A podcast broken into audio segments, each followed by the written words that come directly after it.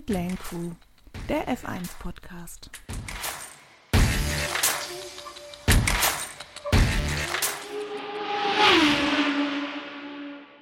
Hallo und herzlich willkommen, liebe Zuhörer. Schön, dass ihr auch diese Woche wieder dabei seid bei einer neuen Folge von Pitlane Crew, eurem Lieblings-F1-Podcast. Heute sind wir nur in kleiner Runde für euch zugange. Und zwar bin ich, Dani, für euch heute am Start und meine Co-Moderatorin Rebecca. Hallo. Dieses Wochenende waren wir in Las Vegas, das Rennen, das wir und viele von euch schon sehr gespannt erwartet haben, weil man doch nicht ganz sicher war, was da auf uns zukommt. Wie ging es denn dir, Rebecca? Warst du eher erfreut? Also hast du dich darauf gefreut auf das Rennen oder hast du eher das Gefühl gehabt, ach nee, brauche ich nicht? Ähm, also ich habe eher zu der Kategorie der Kritiker gehört. Also vorab irgendwie dieses ganze Showgedönse, was sie da in Las Vegas auch alles aufgefahren haben, wie da die Stadt irgendwie ein bisschen äh, geschändelt haben, sag ich mal. Ja, hat mich jetzt irgendwie nicht so in freudiger Erwartung auf das Wochenende gelassen. Dann das Streckenlayout, dieses Spider-Pick-Ding. Also ja, also ich war eher so, hätte ich jetzt nicht unbedingt gebraucht im Vorhinein. Zumal ich dieses ganze Showgedönse, was bei den Rennen gerade in den USA immer ist, nicht besonders mag. Es war ja in Miami schon so unangenehm und ich hatte die Befürchtung, dass es in Las Vegas mindestens doppelt so schlimm wird. War jetzt nicht unbedingt das Rennen, wo ich die ganze Saison drauf gewartet habe. Also bei mir war das tatsächlich so eine Berg- und Talfahrt über die ganze Saison verteilt. Zuerst natürlich, okay, brauche ich gar nicht. Schon wieder ein Stadtkurs, schon wieder ein Nachtrennen, schon wieder ein Rennen in den USA, was ja generell einfach eh komplett over the top ist dann hat sich ja auch schon vorher über die ganze Saison viel Kritik gehäuft. Da sind ja Menschen bei dem Bau der Strecke, dieser Rennkulisse ums Leben gekommen. Ja, dann, je näher das Ganze gerückt ist und man gemerkt hat, okay, die Planung hat vielleicht Lücken, hatte ich so ein bisschen Hoffnung, dass es ein Chaosrennen wird und dass wir vielleicht doch noch einen anderen Sieger als Max Verstappen sehen könnten. Und dann war das für mich wie ein Unfall. Eigentlich brauche ich es nicht, aber wegschauen kann ich auch nicht. Also ich war dann tatsächlich so die komplette letzte Woche doch relativ gespannt auf das Rennen. Ich muss sagen, wo ich halt wirklich am meisten, ich nenne es mal, Angst vor hatte, war halt weniger die Sessions an sich, als dieses ganze drumherum, als dann irgendwie der Timetable für das Wochenende schon rausgegeben wurde und da schon irgendwas von der Opening Ceremony drin stand, da schon so, oh weh, was ist das? Also ich weiß nicht, hattest du, hast du dir die angeguckt oder nachträglich angeschaut? Ich habe es komplett boykottiert. Ja, ich, ich habe ich hab dann überlegt, entweder ich boykottiere es komplett oder ich gebe mir halt alles und habe mich dann dafür entschieden, ich gucke mir einfach alles an und habe mir dann diese Opening-Zeremonie äh, halt nachträglich angeschaut. Die ging ja nur so eine halbe Stunde ungefähr und die hatte halt genau zu dem gepasst, was ich vorher erwartet habe. Dass wenigstens ein Podcast-Moderator hier gut informiert ist und seine Arbeit geleistet hat, wenn ich es schon nicht geschaut habe. Nee, ich konnte mich wirklich nicht dazu durchringen. Das war mir zu viel Cringe und ja, jetzt im Nachhinein hätte es mich vielleicht doch interessiert. Ja, man muss sagen, in der, dieser Eröffnungszeremonie hat man auch wenig verpasst, was irgendwas mit Motorsport zu tun hatte. Also das Ding ging irgendwie 30 Minuten und da waren dann halt alle drei Minuten irgendein anderer Weltkünstler, äh, der da auf der, auf diesen komischen Kästen stand. Und von den 30 Minuten waren ganze drei Minuten mal die Fahrer zu sehen. Und das war's. Also ganz zum Schluss wurden die Fahrer dann einmal so wie bei die Tribute von Panem irgendwie äh, vorgestellt und sind da so hochgefahren. Das äh, Meme habe ich tatsächlich, äh, gut, nicht das Meme, das Real habe ich auf Instagram ja. tatsächlich gesehen und es war wirklich zu 100% Tribute von Panem. Also ja, und dann sind die da halt irgendwie hochgefahren, wurden aufgerufen und dann sind sie nochmal halt immer zwei Teams auf so einem Block hochgefahren und dann war einfach so ein abruptes Ende, das war's dann. Also es war halt nur Show, es war nichts anderes, es hatte auch nichts mit Motorsport zu tun. Ja, also hat halt zu dem gepasst, was ich mir vorher so für das Wochenende ausgemalt hatte. Ich weiß nicht, wie fandest du jetzt abseits dieser ganzen Show drumherum denn das Wochenende, was jetzt das ganze Renngeschehen angeht? Warst du enttäuscht? Hat es dich gefreut? Oder wie war dein Empfinden über das Wochenende, was die Rennaction angeht? Da muss ich sagen, äh, wurde ich eines Besseren belehrt. also ich dachte, auch als ich mir das Streckenlayout angeguckt habe, ja, das wird nichts. Dann so, war ja irgendwie auch von Anfang an klar, dass der Asphalt nicht so richtig gut ist und irgendwie das eine ganz schöne Rutschpartie wird. Aber ich muss sagen, das Rennen an sich war wirklich spannend. Also für einen Stadtkurs gab viele Überholmanöver, gab irgendwie wurde es nie so richtig langweilig, was man ja sonst schon mal so hat im Mittelteil von einem Rennen. Also da muss ich sagen, hat Las Vegas dann doch nicht so viel versprochen, was die Rennaction angeht. Wenn man mal von freiem Training mit Gullideckeln, die durch Autos fliegen, absieht. Ja, das war komplett krass, finde ich. Ähm, ich hatte natürlich dann auch nur Videos gesehen, das ist ja irgendwann spät in der Nacht gefühlt passiert. Das hat ja ein komplettes Loch in das Auto von Science geschlagen. Also da gab es wohl Fotos auf denen du gesehen hast, dass du, wenn du von oben ins Cockpit reingesehen hast, da wirklich einfach ein Loch war. Du konntest runter auf den Boden schauen. Also wie gefährlich war das bitte? Ja, ich habe auch ein Video gesehen. Also das FP1 hatte ich mir tatsächlich nicht live angeguckt, weil das ja irgendwie morgens um halb sechs war an einem Freitag. Da habe ich dann dankend abgelehnt. Ähm, aber ich habe hinterher ein Video gesehen, als er halt darüber gefahren ist. Also das hat echt richtig gerumst. Ähm, kann man eigentlich fast vom Glück sprechen, dass da nicht mehr passiert ist und der halt irgendwie unverletzt geblieben ist und auch irgendwie das Auto noch auf der Strecke geblieben ist, sage ich mal. Das war schon krass. Ich verstehe aber generell nicht. Du weißt ja im Endeffekt, ich habe einen Stadtkurs, das sind Gullideckel, weil das Straßen sind, auf denen ja auch normale Autos fahren. Und durch diesen Ground-Effekt kann das passieren, dass dieser Gullideckel ja quasi aus dem Asphalt rausgezogen wird haben die das nicht berücksichtigt, dass die vorher das mal checken oder schauen, ob diese Gullideckel so fest drin sind, dass die Autos das nicht in Anführungszeichen raussaugen? Das ist doch einfach nur brandgefährlich.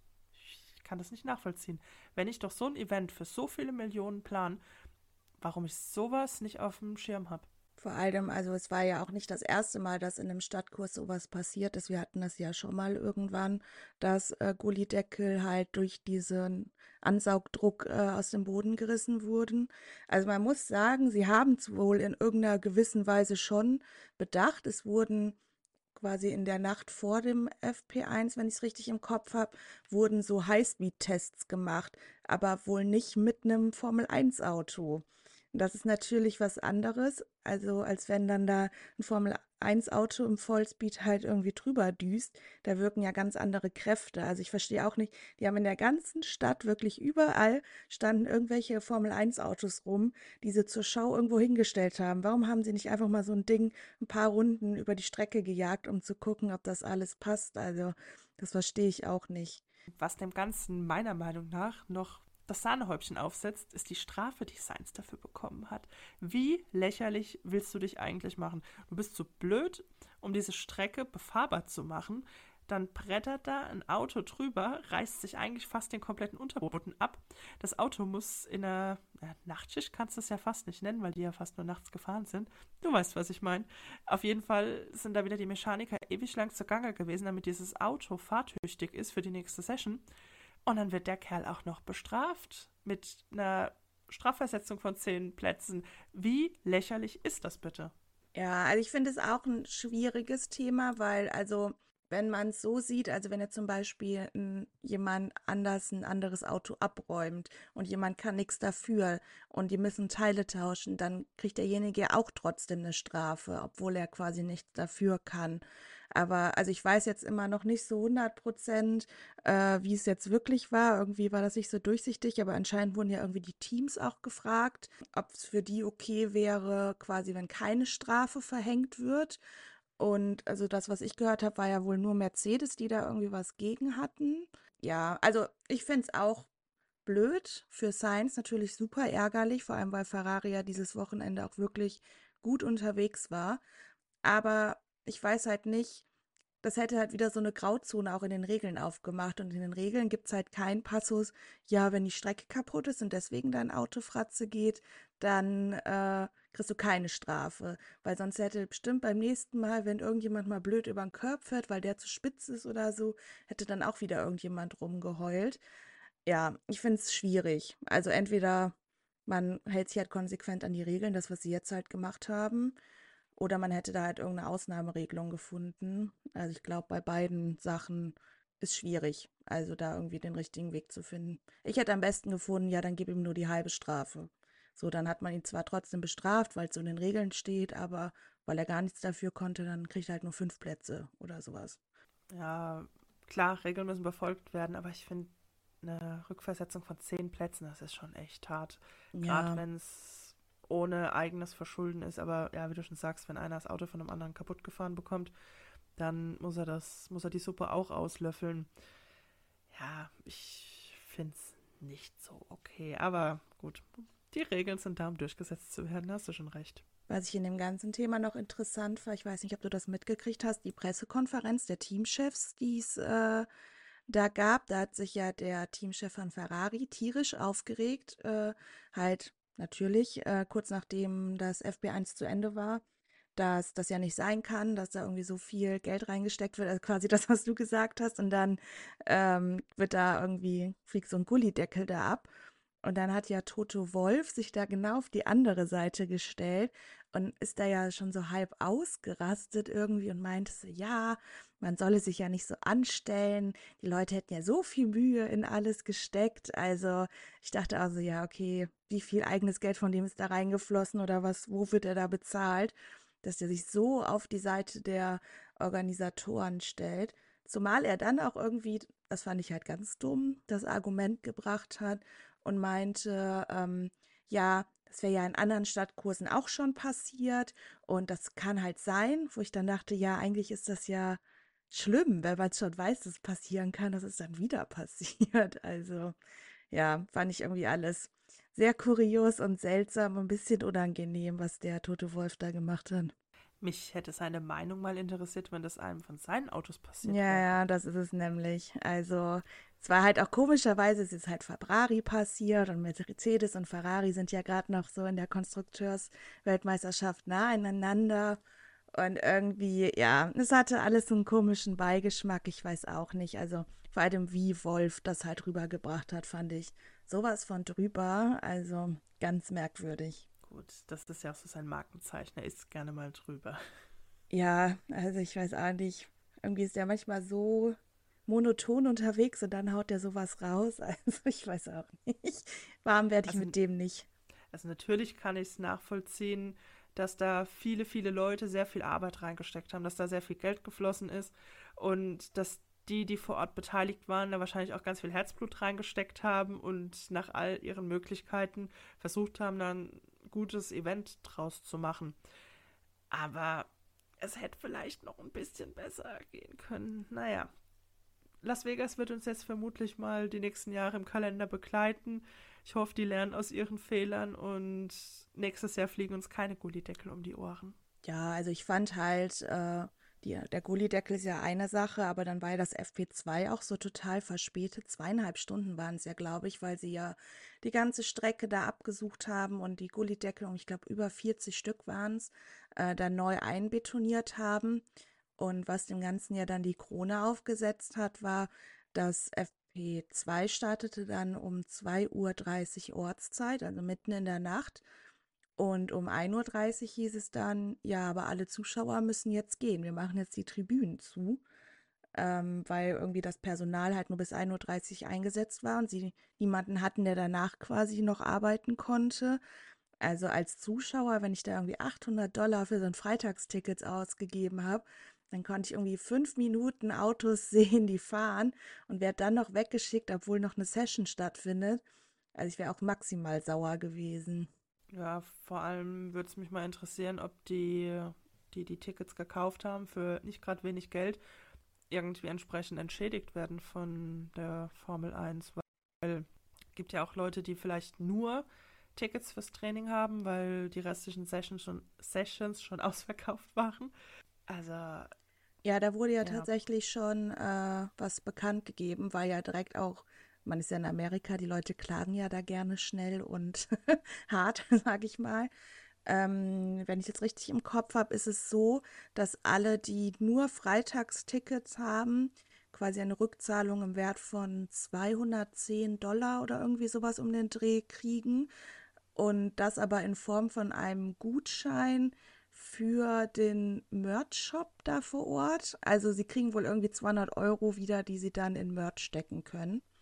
Weil man Nicht ja auch, dein Ernst. Ja, wo man ja sagen muss, also wenn man mal selber an der Rennstrecke war, man weiß ja, wie die Preise sind. Also für 200 Dollar kriegst du zwei Caps oder so. Also das In ist schon, Vegas bestimmt eins. ja, wenn überhaupt. Ja, also ja, ich bin mal gespannt, ob das noch Nachwehen gibt. Also ich glaube nicht, dass sich damit alle zufrieden geben werden. Ja, aber letztendlich, was sollen die Leute machen? Die sitzen am kürzeren Hebel. Ja, zumal die Leute, das muss man auch noch sagen, das gilt nur für die Leute, die nur Freitagstickets haben. Leute, die ein Wochenendticket haben, kriegen nichts. Ja, super. Mhm, also, es ist schon hart, ja. Naja, mal gucken. Also in dem Bezug kann es in den nächsten Jahren nur besser werden, auf jeden Fall. An der Stelle gibt es jetzt eine kurze Pause für euch. Ihr könnt euch in der Zeit ja ein kühles Getränk oder einen Snack holen. Wir sind gleich wieder für euch da. Hey, Malte Asmus von meinsportpodcast.de hier. Ab März geht's weiter mit unseren 100 Fußballlegenden. Staffel 4 bereits. Freut euch auf Zlatan Ibrahimovic, Michel Platini, Cesar Luis Minotti, Paolo Maldini, um nur mal vier zu nennen. Und bis wir mit der vierten Staffel kommen, hört doch einfach noch mal rein in die bisherigen drei Staffeln. Ronaldinho, Sepp Meyer, Gary Lineker, Lothar Matthäus und viele weitere warten da auf euch. 100 Fußballlegenden. Jetzt überall, wo es Podcasts gibt. So, willkommen zurück. Da sind wir auch schon wieder für euch aus der Werbepause. Ich würde sagen, wir gehen jetzt mal in die relevanten Sessions ins Qualifying ich fand es jetzt gar nicht so spektakulär. Ich habe mir tatsächlich eigentlich ein bisschen mehr erhofft. Ich bin die ganze Zeit davon ausgegangen, es gibt eine Red Flag, bestimmt, garantiert. Irgendein Haus in die Bande. Aber irgendwie sind die alle ziemlich gut durchgekommen, muss ich sagen. Hat mich verwundert. Ja, also mich hat die Quali nur traurig gestimmt und nichts anderes. Weil. Ich äh, fühle das. Ja, also beide McLarens im Q1 raus. Also ich dachte, ja, jetzt kann ich eigentlich auch ausschalten, jetzt ist auch egal. Äh, das war schon wirklich vor allem Morris so im letzten Moment noch von Stroll, der da eine Zeit dann rausgehauen hat. Also ich war schon sehr traurig. Also es war ein bisschen zu erwarten, weil das Auto von McLaren passt halt einfach nicht so gut zu der Strecke mit den vielen Graden und so. Das war im Vorhinein klar, dass die da jetzt nicht äh, direkt hinter Red Bull oder Ferrari irgendwo unterwegs sind. Aber dass es dann so schlecht ist, ja, damit hätte ich jetzt nicht unbedingt äh, gerechnet. Aber was mich zum Beispiel auch überrascht hat, war ja dann im Q2 ist ja auch Hamilton rausgeflogen. Äh, obwohl Russell ja, ich glaube, am Ende sogar irgendwo P4 oder so sich dann qualifiziert hat. Das hatte mich dann schon ein bisschen erstaunt, dass er da so Probleme hatte. Ja, mich tatsächlich auch, aber die Nummer 2 Fahrer. ja. Die haben es alle nicht in Q1 geschafft. Nein, das war äh, Q3. Nee, kleiner Spaß am Rande. Nee, Paris ist ja auch äh, mal wieder nicht ins Q3 gekommen. Ja.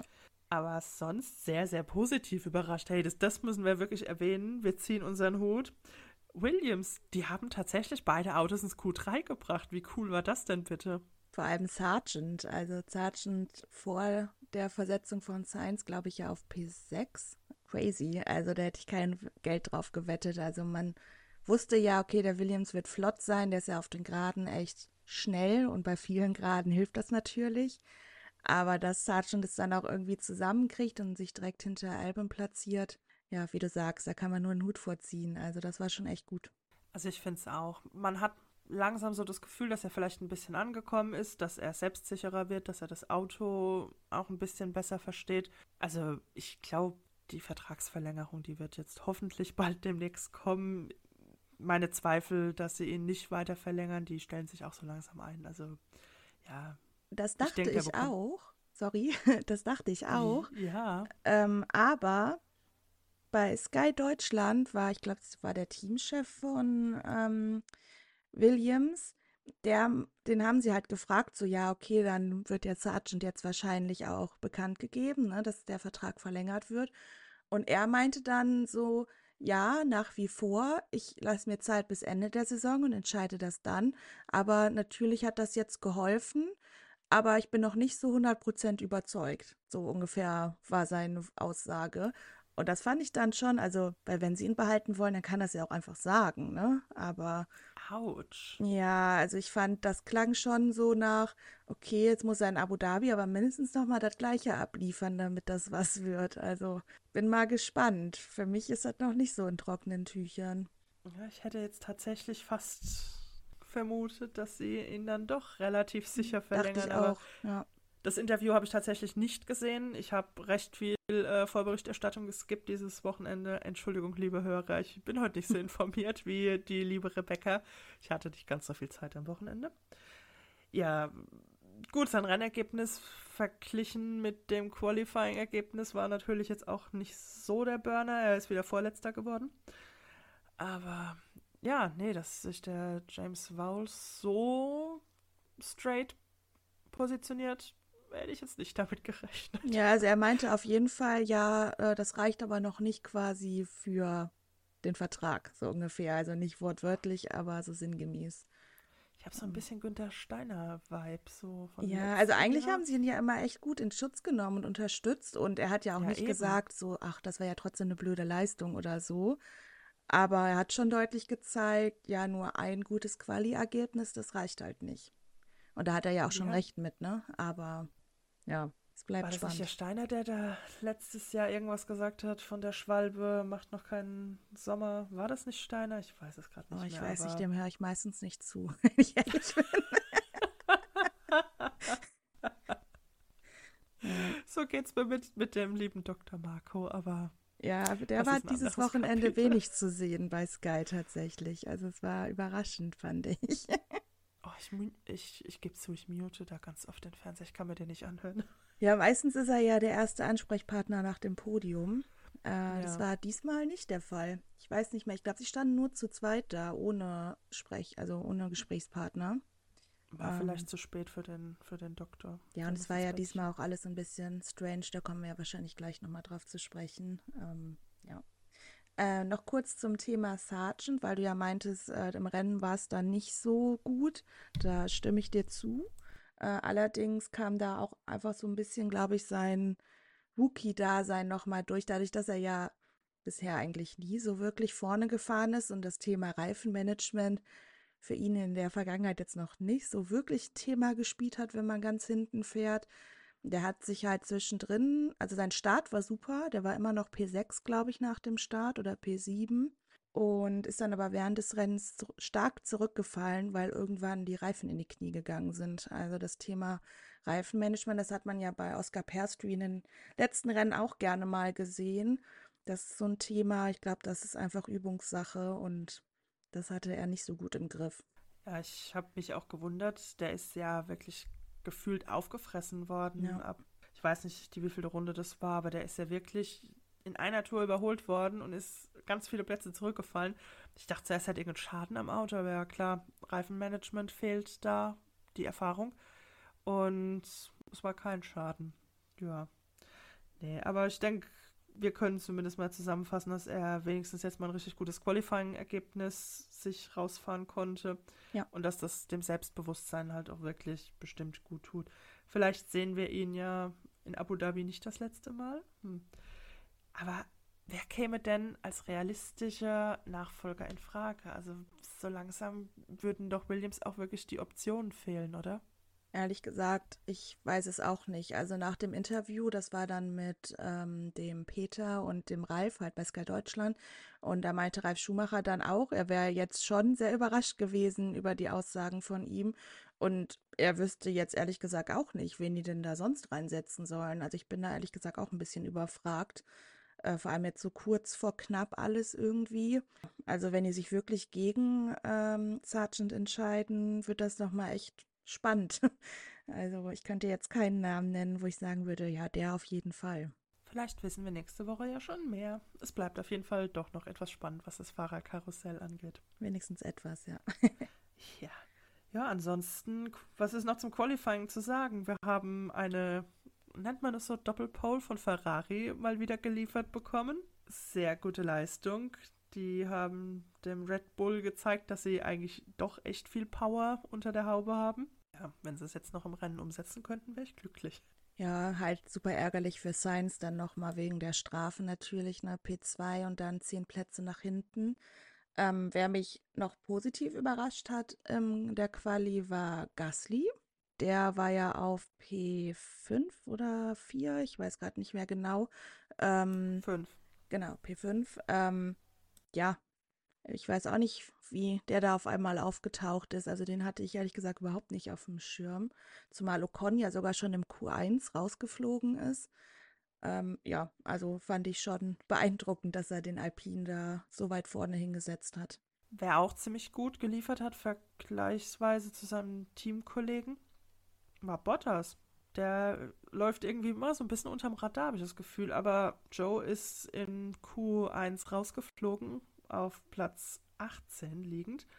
Und Bottas, hey, Q3 und achter Platz, also finde ich jetzt auch super. Ja, ich habe es gar nicht mitgekriegt, dass der im Q3 gelandet ist, bis ich irgendwann Mitte von Q3 so auf die Zeitentabelle geguckt habe und dachte so, hä? Bottas ist im Q3? Also ich habe das irgendwie gar nicht wahrgenommen. Ja, Ich war ich sag gut. ja, der läuft immer unter Ja. Radar. Aber Alfa Romeo, ja, finde ich irgendwie generell, die sind halt da, aber so richtig irgendwie mal rausstechen tun sie ja selten, ne?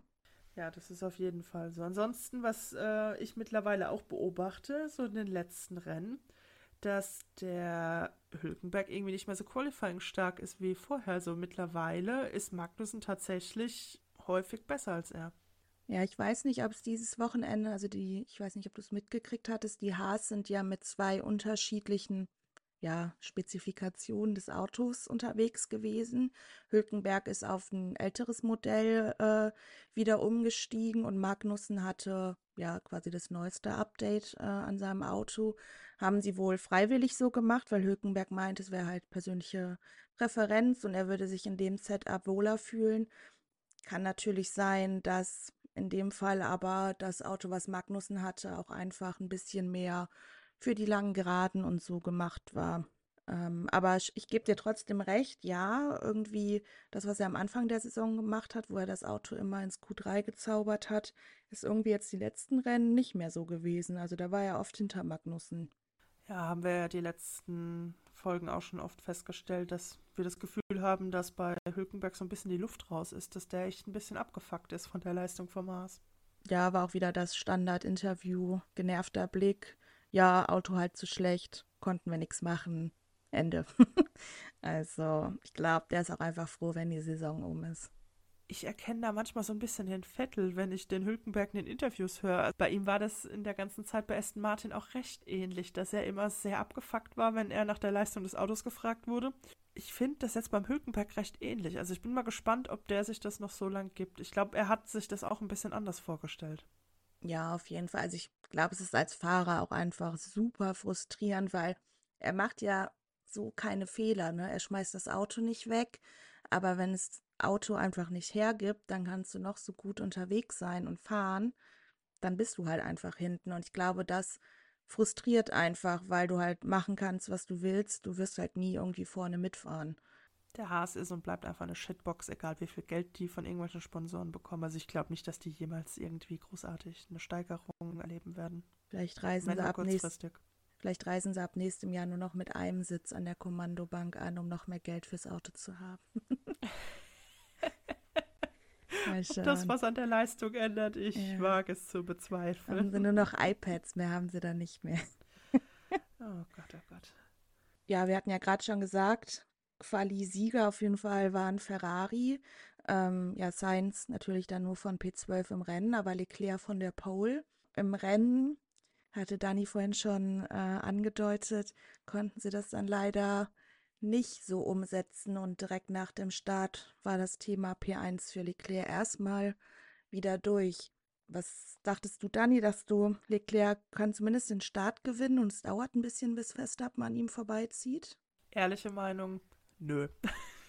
Irgendwie war es für mich von Anfang an klar, der überlebt das maximal eine halbe Kurve und dann ist Verstappen eh wieder vorne. Also alles andere wäre ja, Wunschdenken. Verstappen ist einfach die Übermacht diese Saison. Das Auto ist einfach übermächtig. der Ferrari kann Red Bull maximal im Qualifying ärgern. Das haben sie dieses, diese Saison ein paar Mal geschafft, aber im Rennen, nee, keine Chance. Obwohl man ja diesmal sagen muss, beim Start hat Verstappen ja schon mehr als nur die Brechstange rausgeholt. Ne? Also, beziehungsweise es war ja auch, ich glaube, alle Fahrer haben das gesagt, es war ein bisschen wie auf Eis. Alle haben nicht so richtig den Bremspunkt erwischt. Aber Verstappen ist da ja schon sehr weit gegangen und hat Leclerc dann natürlich auch rausgedrückt und hat dafür ja hinterher auch die 5 Sekunden Strafe gekriegt. Also wäre er da vielleicht normal in die Kurve gefahren, muss man sagen. Ist natürlich immer hätte, hätte, ne? Ähm, aber könnte ich mir vorstellen, dass Leclerc da zumindest noch vorne geblieben wäre. Wobei ich auch glaube, dass diese Brechstangen-Taktik jetzt nicht unbedingt das war, was er geplant hat. Also ich vermute nee, nee. auch, dass der Asphalt einfach unglaublich rutschig war und dass er vielleicht selbst ein bisschen überrascht wurde. Ich meine, Verstappen hat ja eh immer eine sehr, sehr kurze Reaktionszeit. Starten, ja, manchmal Probleme, aber wenn, dann ist der echt einfach sauschnell. Und ja, ich vermute auch, dass er nicht davon ausgegangen ist, dass der Asphalt so rutschig ist. Und ich weiß nicht, die fünf Sekunden, ob die da so gerechtfertigt sind. Ich meine, es gab keine Berührung, klar, er hat ein bisschen von der Strecke abgedrängt. Da hätte eigentlich seine Aktion bei dem Restart hinter dem Safety Car eher bestraft werden müssen, meiner Meinung nach. Also ich fand so in der Onboard, es sah schon so aus, so nach dem Motto, ja, ich bremse jetzt einfach mal viel zu spät, weil dann muss der ja Platz machen. äh, kann man natürlich jetzt von außen auch schlecht beurteilen, wie sehr das jetzt vielleicht ein bisschen Übermut oder dann halt die glitschige Strecke war. Aber also ja, letztendlich, ne, wenn man mal ganz ehrlich ist, fünf Sekunden jucken Verstappen in dem aktuellen Red Bull auch einfach nicht. Also ja, es war eigentlich von Anfang an klar, dass das wahrscheinlich keinen großen Unterschied macht, äh, was das Rennergebnis angeht. Aber man muss ja auch sagen, er war ja nicht der Einzige, der ein bisschen Probleme am Start hatte zu bremsen.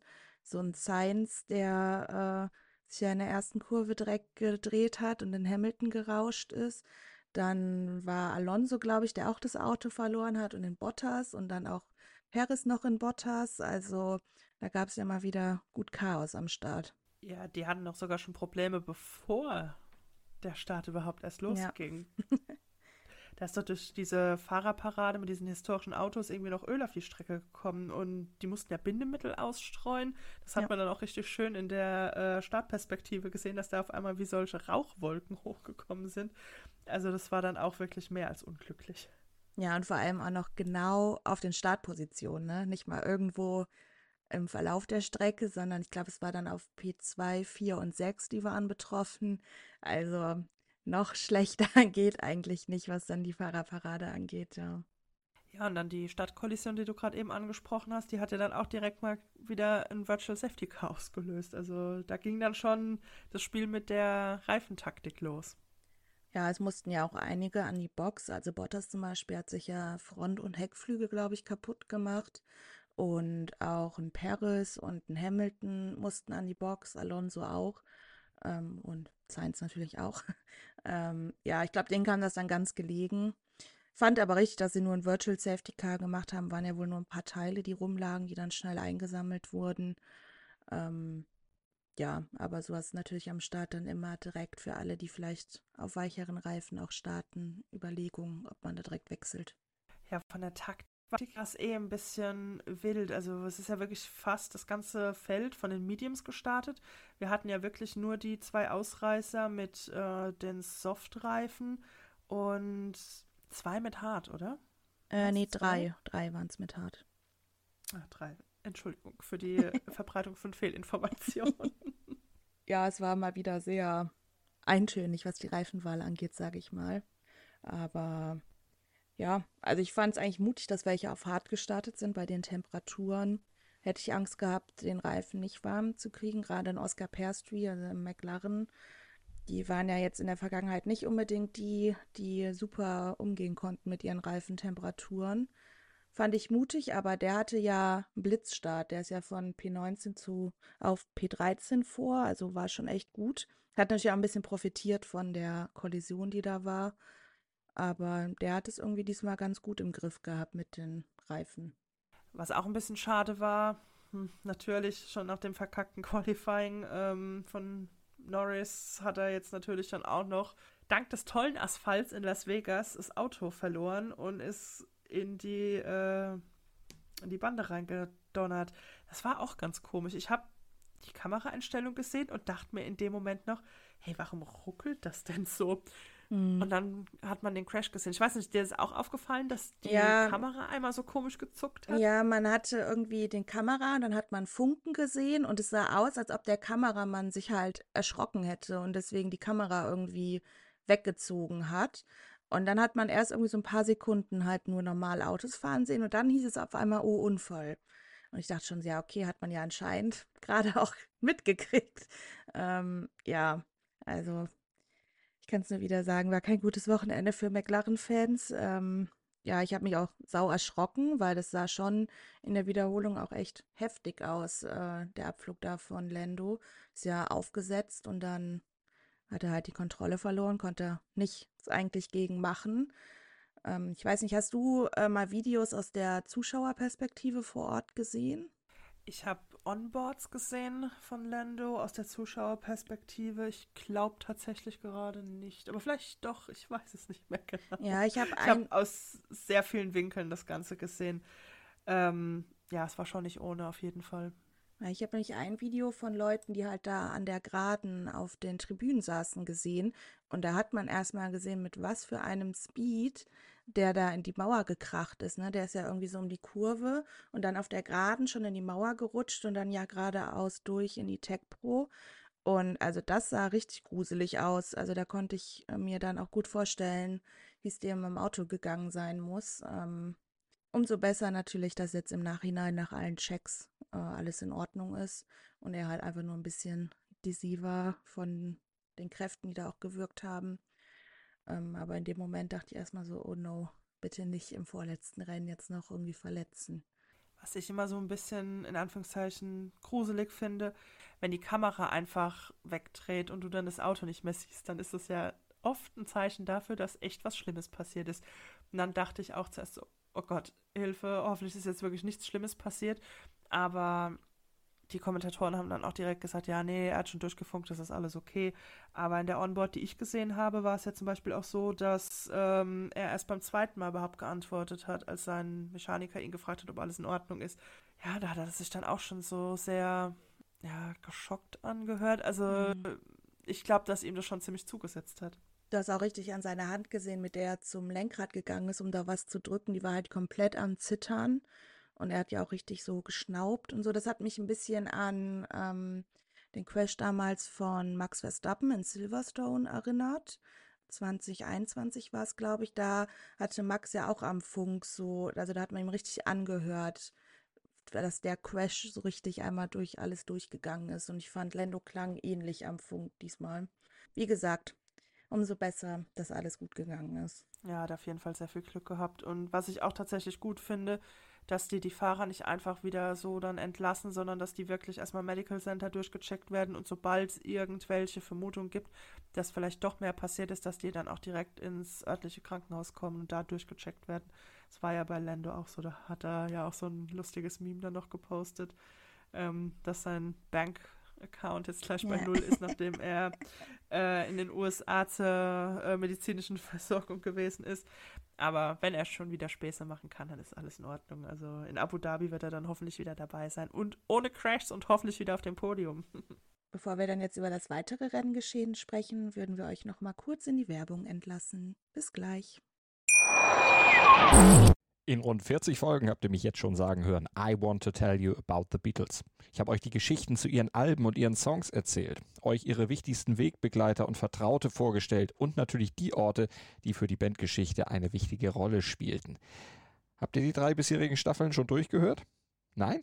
Na, worauf wartet ihr dann noch? Rein in den Podcatcher eurer Wahl und einfach mal losgehört. Und folgt gerne auch unserem Instagram-Kanal iwtty-Beatles Podcast. Willkommen zurück.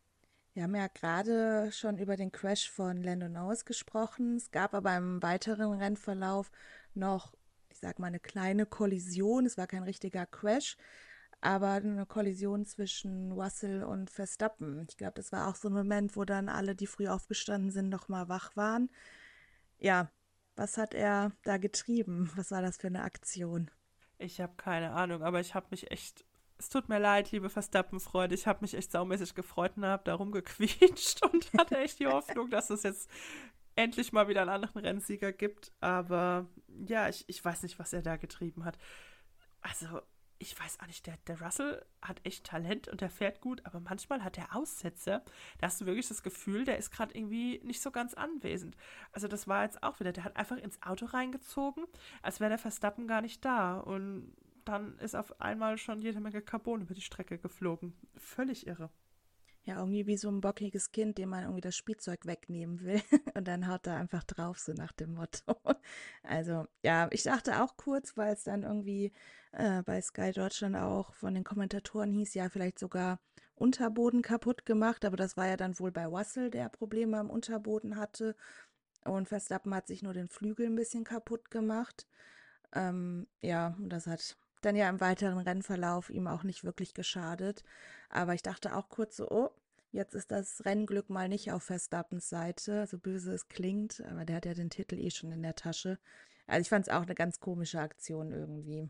Was mich dann aber auch wieder gewundert hat, dass da ja wirklich einiges weggeflogen ist, dass die Aerodynamik ja offensichtlich verschlechtert werden müsste, aber der war immer noch sauschnell. Also selbst wenn alle Teile wegfliegen, der Red Bull ist immer noch übermächtig. Es ist verrückt. Ich könnte mir halt vorstellen, dass vielleicht auf der Strecke mit den drei langen Geraden, ich glaube, so Aerodynamik ist ja auch eher wichtig für die schnellen Kurven. Also klar gibt es auch ein paar in Las Vegas, aber dass vielleicht auf anderen Strecken, die mehr, sag ich mal, kurviger sind und schnelle Kurven haben, mehr eine Rolle gespielt hätte als jetzt in Las Vegas, wo es auch viel geradeaus geht, wo der Red Bull ja auch einfach flott ist. Ich glaube, der Red Bull, der performt überall außer in Singapur. Der wird auch nächste Woche noch gewinnen und dann haben wir bis auf ein Rennen nur Red Bull-Sieger gehabt diese Saison. Das muss man auch mal schaffen. Ja, das stimmt.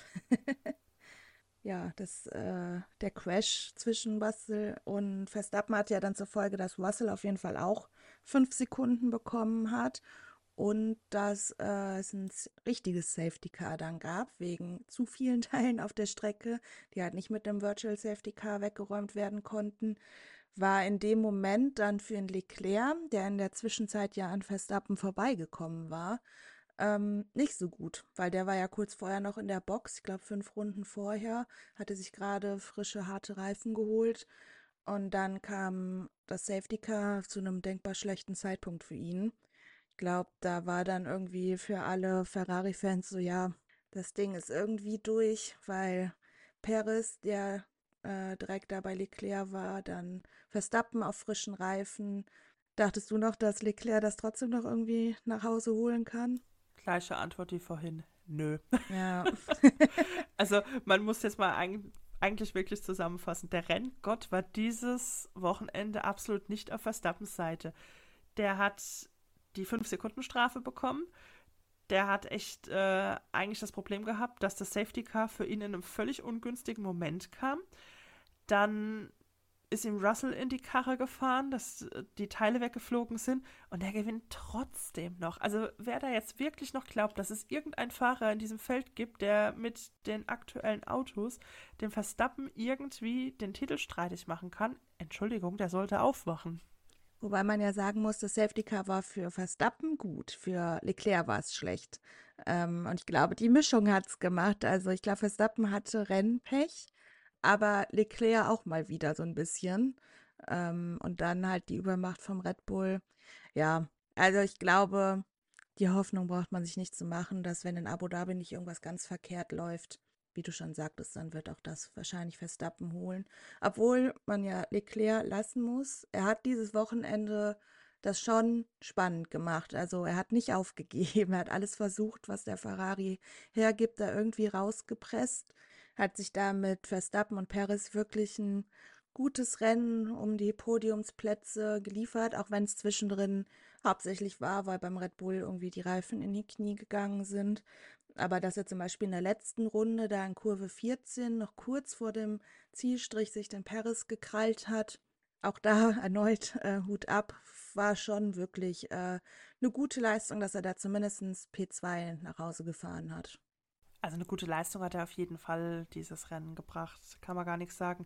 Was natürlich auch noch ein bisschen unglücklich war, dass er Deswegen, er hat nicht unbedingt Pech mit dem Safety Car gehabt. Er hatte ja auch das Pech, dass er einfach keine Softreifen mehr hatte. Der Hard hat für Ferrari ja schon wieder nicht funktioniert, was bei der Strecke mit den Temperaturen ja eigentlich auch kein Wunder war.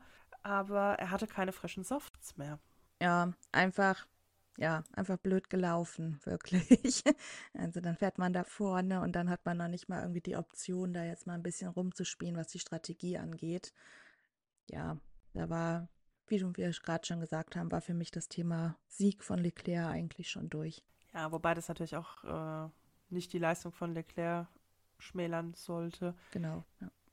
Niemand kann dem Verstappen diese Saison das Wasser reichen. Das ist einfach so. Deswegen hoffen wir auf nächste Saison. genau, wie schon die ganze Zeit. Ihr hört schon, wir haben echt Bock auf nächstes Jahr und sind eigentlich mental schon ziemlich durch mit der Saison. Aber es hilft ja nichts. Wir haben noch ein Rennen. Ja, ansonsten war dieses Rennen, war schon unterhaltsam, aber so richtige Highlights fand ich, gab es jetzt nicht. Es gab noch zwei Ausfälle von Hülkenberg und Zunoda, die beide wegen irgendwelchen technischen Defekten die Autos halt abstellen mussten, haben das beide ziemlich smart gemacht und sind da direkt in so einen Notausgang gefahren, dass es halt nur kurz eine gelbe Flagge gab. Ansonsten ja, war dann zumindest so eine kleine Schadensbegrenzung für McLaren, dass Piastri dann am Ende wenigstens noch einen Punkt auf P10 geholt hat. Der hatte zwischendrin echt ziemlich gute Pace dann doch auf einmal, obwohl die Quali so schlecht lief. Ähm, hatte aber dann das Problem, dass er ziemlich lange gefahren ist und sich nicht so richtig ein Fenster aufgetan hat, wo er stoppen konnte und ist dann recht spät erst zur Box, aber hat es dann irgendwie noch auf P10 geschafft. Da war ich dann zumindest so ein bisschen glücklich, dass McLaren nach so einem blöden Wochenende noch einen Punkt mit nach Hause nehmen konnte. Ja, wenigstens klein, einen kleinen Trostpunkt. Aber Abu Dhabi liegt in McLaren bestimmt etwas besser und dann sehen wir auch wieder Podiumsplätze. Hoffentlich, ja. ja, garantiert. Was wir vielleicht auch noch erwähnen sollten, ja, auch die nicht so überragenden Fahrer kann man mal loben, weil wir haben ja auch in letzter Zeit häufig über ihn geschimpft. Stroll hat eigentlich ein ganz gutes Ergebnis hier abgelegt mit P5. Also da kann man auch mal den Hut ziehen vor ihm. Und dann kann man da auch direkt Esti Besti mit aufzählen, weil der, fragt mich nicht wie, hat es irgendwie geschafft, äh, das Rennen auf P4 zu beenden. Also Hätte ich niemals Geld drauf gewettet vor dem Rennen, dass das passiert. Auch super Leistung. Ja, auch wenn wir dann wieder einen Verstappen-Sieg hatten, man muss sagen, er wurde ein bisschen mit äh, unangenehmer Podiumszeremonie gestraft, würde ich mal sagen. Also neben diesen komischen Elvis-Anzügen, die die Red Bull-Fahrer getragen haben, die ich persönlich schrecklich fand, ähm, war auch nicht nur du, ich fand sie auch ganz fürchterlich. Also äh, ganz ja, nee. hätte ich hätte man mir Geld für zahlen können, ich jetzt nicht angezogen. Es hat damit angefangen, dass ja Verstappen das ganze Wochenende eigentlich so gegen dieses Rennen gewettert hat, gegen die Strecke gewettert hatte, meinte, ja, ist alles super langweilig und so kein Bock-Einstellung hatte. Und dann ist er Erster geworden und dann fing er an, Viva Las Vegas am Radio zu singen. Das fand ich dann schon irgendwie ein bisschen strange. Er ist ein bisschen meinungsflexibel. Ja, also ich glaube, das hätte der, der hätte nicht Viva Las Vegas gesungen, wenn er P2 geholt hätte. Aber. Aber immerhin, wir sehen noch ein bisschen Freudenreaktion, wenn er mal gewinnt. Das hat man auch hab, nicht mehr so häufig. Ich hatte eher das Gefühl, da hat die PR-Abteilung immer ordentlich auf die Finger geschlagen und meinte, du musst das jetzt doch irgendwie gerade rücken auf den letzten Metern. Weil der hat ja wirklich so gewettert in allen Interviews. Aber macht ihn das nicht auch sympathisch? Weil wir fanden es ja auch nicht so cool. Ich fand es mega lustig. Also ich fand es mega ja. cool und deswegen war ich eigentlich richtig enttäuscht, als er dann am Radio da angefangen hat, es doch irgendwie so zu feiern, sag ich mal. Ähm, ja, naja, gehört dann halt wohl auch dazu.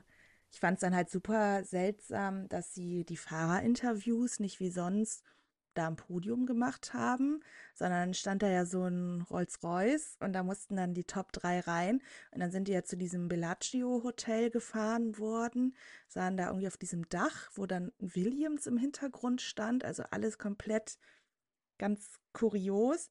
Und dann haben sie da die Fahrerinterviews gemacht und dann hieß es, ja, und jetzt gibt es äh, hier noch eine Wasser- und Lichtshow an diesem, ich weiß gar nicht für welchem Hotel das da ist, wo dieser riesige Springbrunnen ist. Und dann waren irgendwie schon nach Rennende gefühlt so 20 Minuten vergangen und so ein Podium war immer noch nicht in Sicht. dann sind sie irgendwie zurückgedüst und dann ging es endlich dahin, dass sie ihre Pokale gekriegt haben. Also ganz merkwürdig irgendwie. Ich weiß nicht, wer sich das ausgedacht hat. Wahrscheinlich hat das Bellagio da ordentlich Kohle hingelegt, damit sie dann auch nochmal genannt werden. Das war bestimmt der, der auch die Marina in Miami geplant hat. Ja, mit dem Fake-Wasser, ja.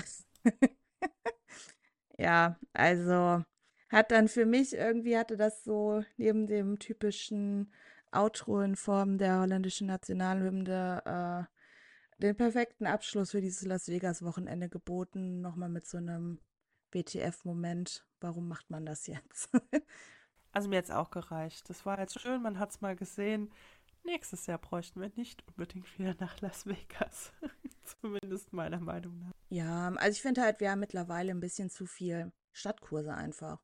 Also ich fand tatsächlich das Rennen an sich wirklich spannend. Da gibt es andere Stadtkurse, die ich wesentlich langweiliger finde, auch andere normale Rennstrecken. Monaco! Ja, das ist ja auch so ein Thema. Entweder man liebt es oder hasst es, glaube ich. Ähm, ich es nicht. Ja, also zumindest haben sie den Stadtkurs irgendwie geschafft hinzukriegen, der Rennaction bieten kann. Und das habe ich im Vorhinein nicht gedacht.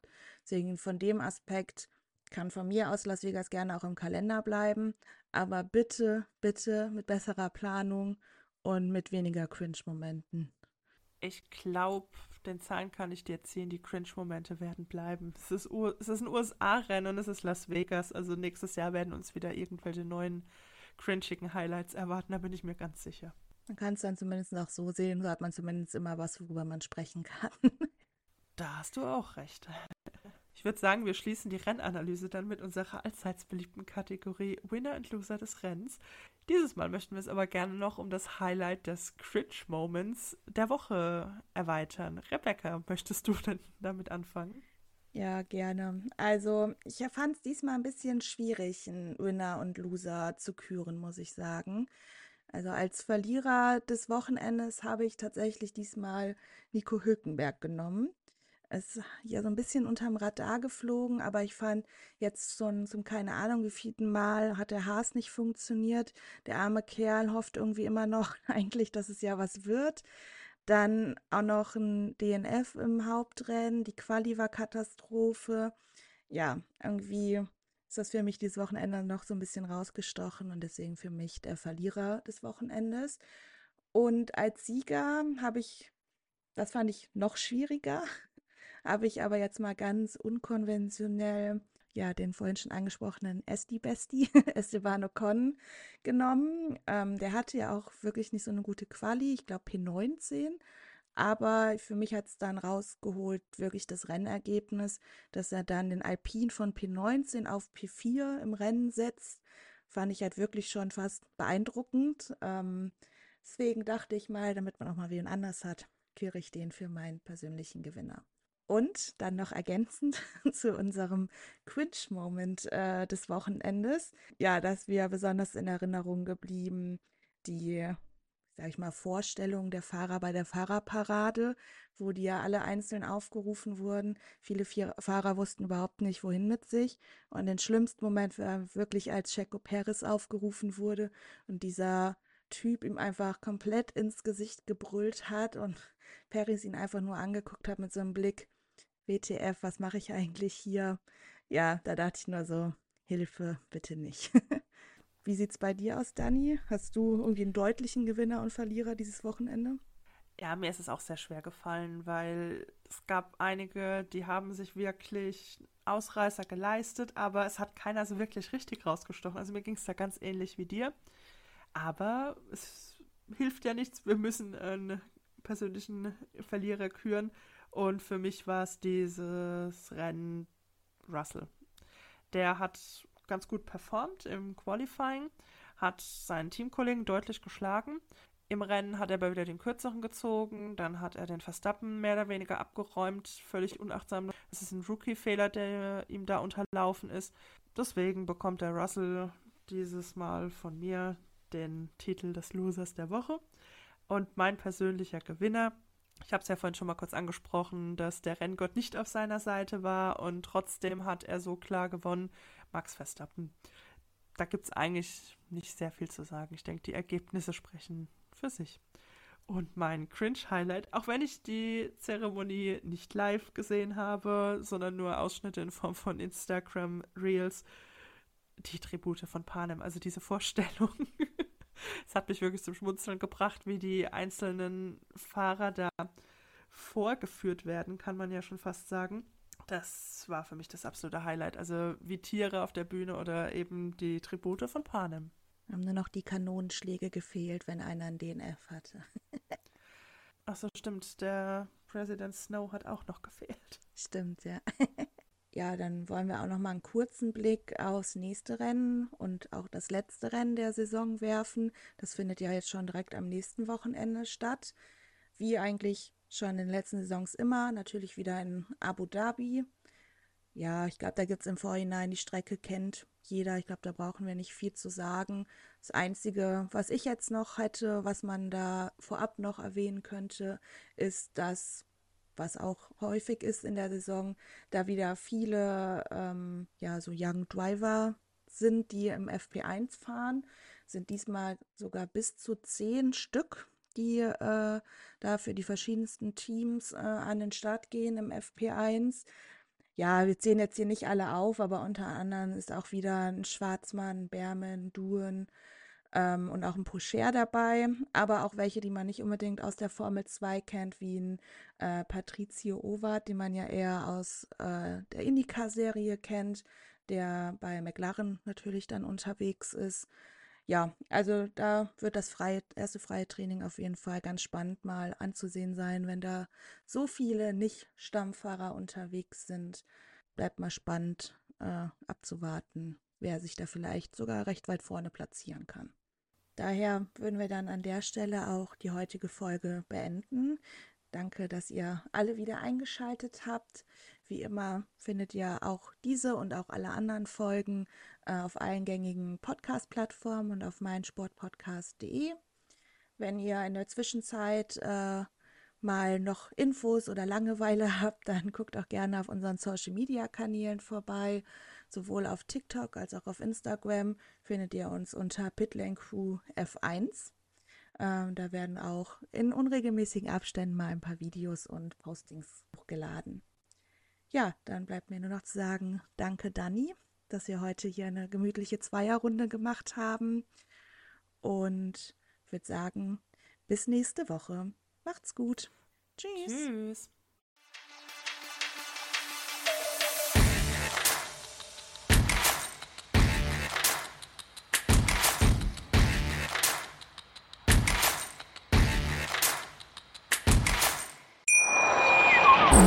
Wie baut man eine harmonische Beziehung zu seinem Hund auf? Puh, gar nicht so leicht. Und deshalb frage ich nach, wie es anderen Hundeeltern gelingt, beziehungsweise wie die daran arbeiten. Bei Iswas Dog reden wir dann drüber. Alle 14 Tage neu mit mir, Malte Asmus und unserer Expertin für eine harmonische Mensch-Hund-Beziehung, Melanie Lippisch. Iswas Dog mit Malte Asmus. Überall, wo es Podcasts gibt.